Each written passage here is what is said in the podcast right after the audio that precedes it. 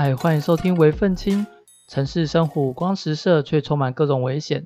微奋青跟你分享台北生活，让我们一起当个奋斗青年吧。你看了最新蔡依林的 MV《甜蜜蜜》了吗？《甜蜜蜜》首播就立刻引来网友们的一片正负评论，其中不少有批评特效品质看起来好像有点假。但是你知道台湾特效是怎么做的吗？那到底台湾特效跟好莱坞的特效差在哪里呢？先说一下我为什么要说这个话题。在说之前，我要先自我介绍一下。呃，我自己本身是电影后制师，有幸这一次的公司其实也接了蔡依林这一次的 MV，所以我算是参与这个制作团队的其中一员。其实平常不太会在 FB 宣传公司目前做的专案，因为对我来讲，其实做一部专案都有非常多人去完成，甚至一个画面。他可能就已经是由十几个人、二十甚至二十几个人一起合作才会做出来的，所以对我来讲，我不太会去直接说，哎，这个东西是我做的，因为我觉得我可能只是代表这个画面的百分之一而已，而且一部电影又是由好几百个画面构成的，所以其实我个人的占比其实非常的小。以这种情况下，我只会跟大家说，哎，这部片子好看或者不好看，请大家去看或是不要去看。那我不太会去宣传说我要做参与了哪部片子之类的。除非我今天是去面试啦，我才会说，哎、我有参与这几部这样。蔡依林这一次的 MV 其实刚出来的时候，当然蛮多人会觉得没办法接受，包含我自己的 FB 里面有非常多的好友是非常喜欢蔡依林的，所以当当初一看到这部片子呈现的方式跟表现手法都跟想象的不太一样的时候，很多人就会 选择在 FB 上面直接品评他的想法跟看法。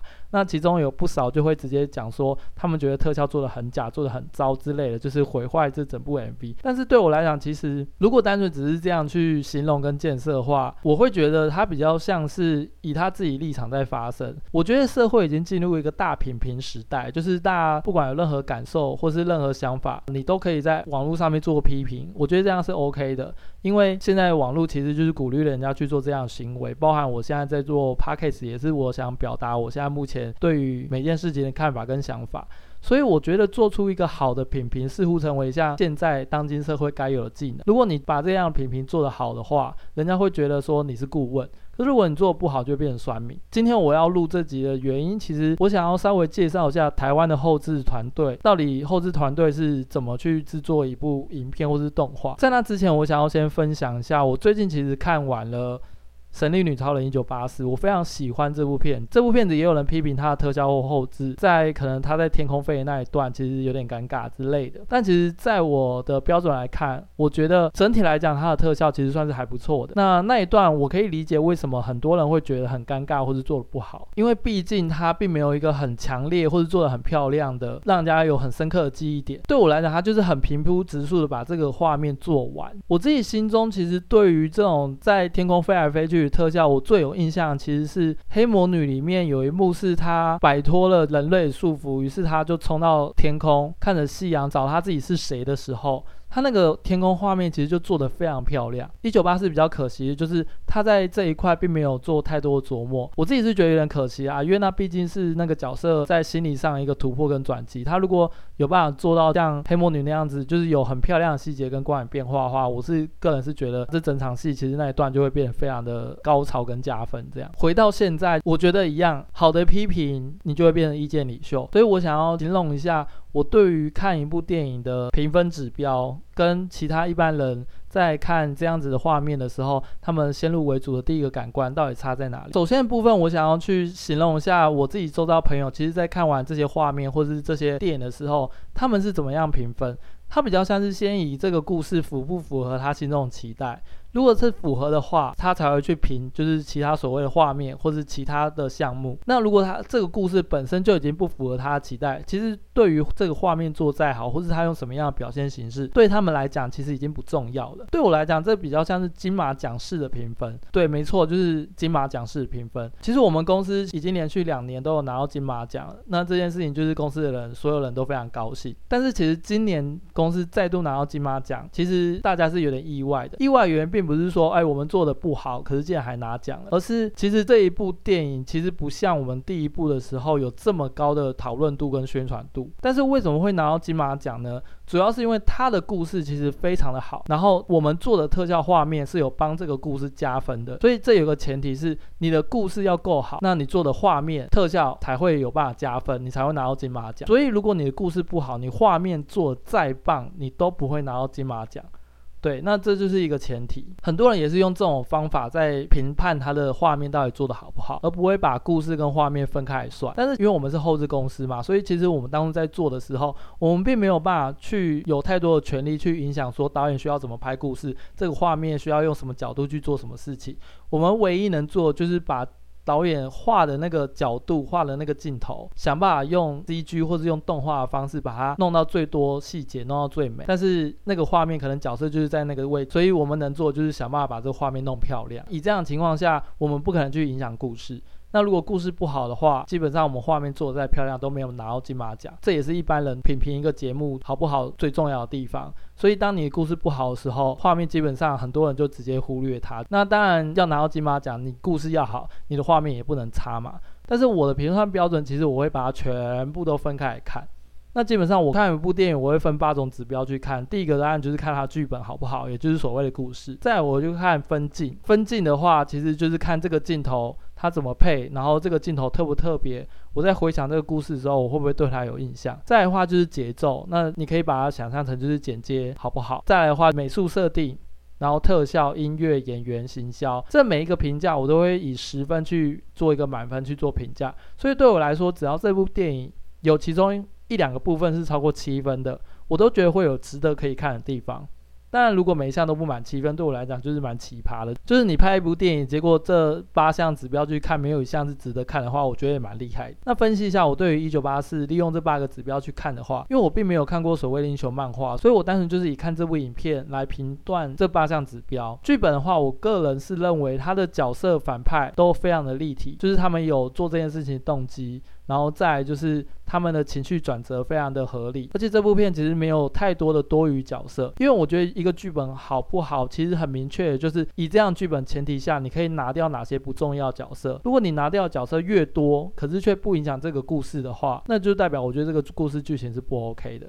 因为等于是你太多不重要角色，那再的话就是角色成长和心境转换合不合乎逻辑。我个人是觉得，就是以这部片子来讲，它从一个第一集的话是它从一个女生变成一个神力女超人的过程，第二集的话就是她成为了神力女超人以后，她需要在她的爱情跟她拯救世界的责任之间去做选择。这个过程中，其实在观众看起来是非常有感觉。它不单单只是一个英雄片，而是一个有前后呼应，不管是呼应第一集还是呼应它一开始。开头亚马战士的奥运其实都是非常有关系的，我个人是非常喜欢这样子剧本设计。那第二个话就是分镜。它的分镜镜位，我个人是觉得也是非常的棒。不只是他们在打斗过程中，其实他的动作啊、演员走位啊，还有他的运镜，其实都是有非常棒的设计。尤其是他一开始跟豹女在做对峙镜头，依照一般人正常的画面，应该就只要两方对峙就好了。可是他其实在中间加了一个护卫人员的背影在那边，很明显就是一个一般传统的男性在看这两个女性之间做对峙的那种角度问题。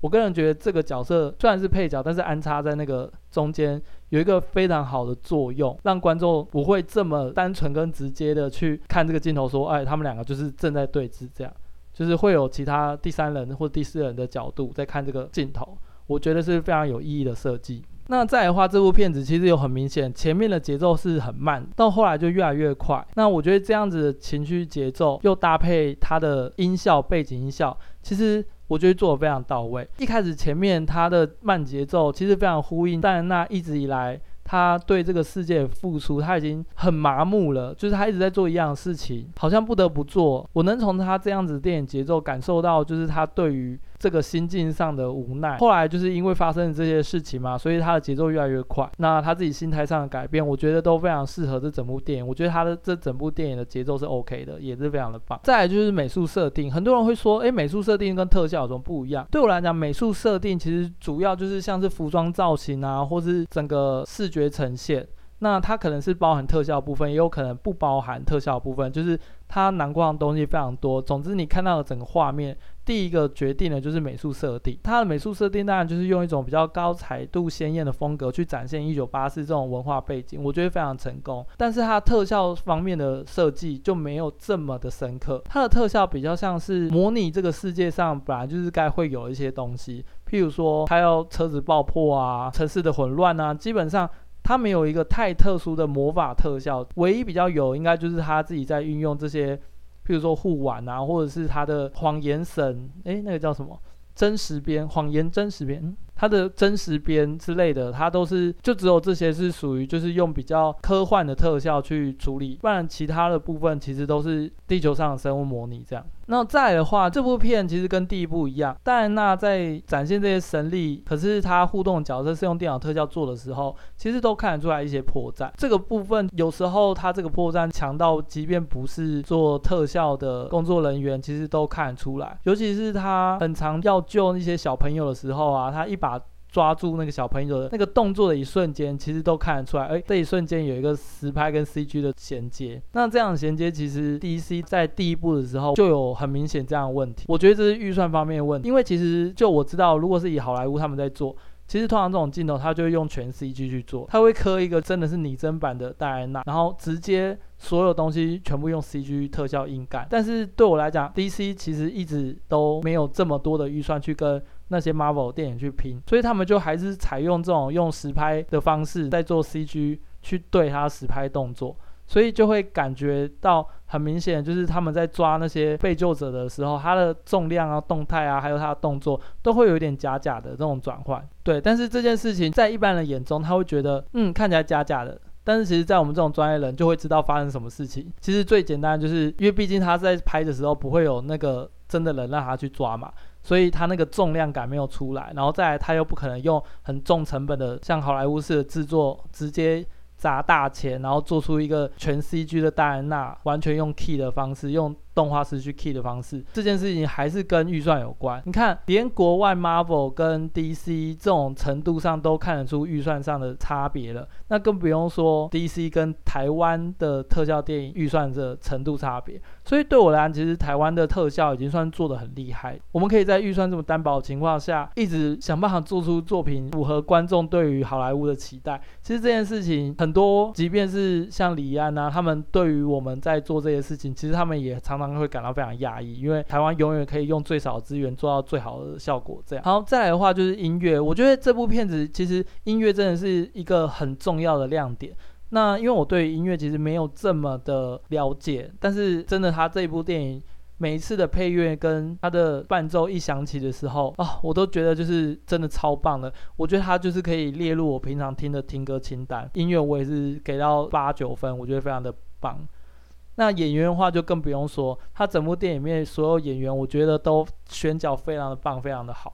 不管是反派还是戴安娜，我觉得完全就是符合我心中对于这些角色的期待。很多人会问说，为什么行销会是我评断电影标准的其中一个呢？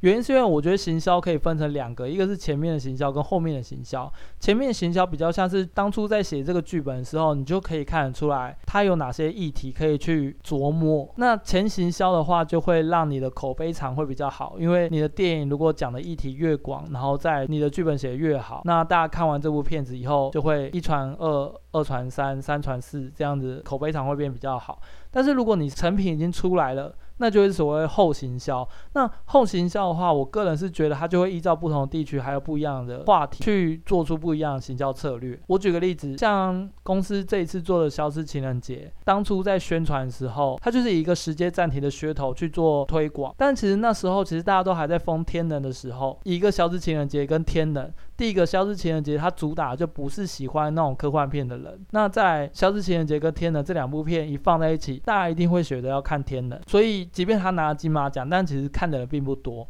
他后来为什么又会在上片的原因，是因为他真的拿到金马奖了，于是他又靠金马奖再宣传一次。但对我来讲，他的议题炒作跟行销就没有达成那样子的成功。取名字也是行销的其中一个重点啦。所以我觉得行销也会决定于说这部片影好不好的一个评价，或是有很多情况下是行销太成功了，结果大家有一种被骗去电影院的感觉，这样也会让电影本身是扣分的。行销拿捏的恰到好处也是一个很难的地方，不能做得太好，也不能做得太差，基本上要符合你这个电影的期待。所以行销会是我在品评一部电影的其中一个指标。总结来讲，我觉得《一九八四》我会给到八点五分以上，所以还没有看的人，我觉得可以进电影院看。我身边蛮多朋友是已经就是二刷、三刷、四刷了，对，非常值得期待。嗯，那我们回到蔡依林最新的 MV《甜蜜蜜》好了。那很多人其实不喜欢这部片子。我觉得有几大原因啊，第一个可能是因为他本来就不喜欢呃廖仁帅，觉得他很不尊重金曲奖啊发言之类的，单纯是一个形象问题。再来就是表现的样子其实很不符合他们对于这首歌的期待。我当初听到《甜蜜蜜》这首歌的是在演唱会的时候，所以其实他当初在唱这首歌，背景都是一些粉红泡泡，你就很容易被这样的情绪跟渲染。但是当你看到这个 MV 的时候，它跟粉红泡泡实在是差太多了。所以我可以理解他们没办法接受的感觉。再就是不知道大家有没有听过恐怖谷理论？当一个卡通去拟人化的时候，其实是很可爱的。可是当一个真人要去扮演卡通的时候，就会很崩坏。举个例子，大家觉得凯蒂猫很可爱吧？它就是一个拟人化的猫。好，但重点来，如果一个人要去扮演一只猫，就会变得像最近很红的音乐剧《猫》一样，大家都觉得它非常的恐怖。那这就是重点。其实这一次的 MV 就有点像是这个阶段。那我们想要去模拟一个真实电影会发生的事情，还是什么？你只要有稍微一点点是没有处理好，或是没有做好，其实，在一般人眼中就会成为是一种破绽。对。那如果是用动画呈现的话，就是比较接近卡通，或是比较接近一些风格化的东西去呈现的话，可能大家会比较能接受，因为大家会觉得很可爱，这个做得很棒，或是很美。当然，这个东西在电影产业会一直遇到恐怖谷的原理嘛。每一家电影后制公司其实都很努力的想要去改善自己的技术，跳脱恐怖谷的原理。当然，这件事情就是很烧钱的。其实蔡依林她一直都可以用动画风格啊、舞蹈啊去避开这样高成本，而且。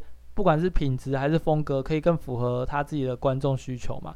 但我个人觉得他很在意的东西，其实是议题跟讨论度，所以他才会去找像是老高啊，或是以目前现在的环保议题，或是一些比较血腥的东西，去吸引大家眼球。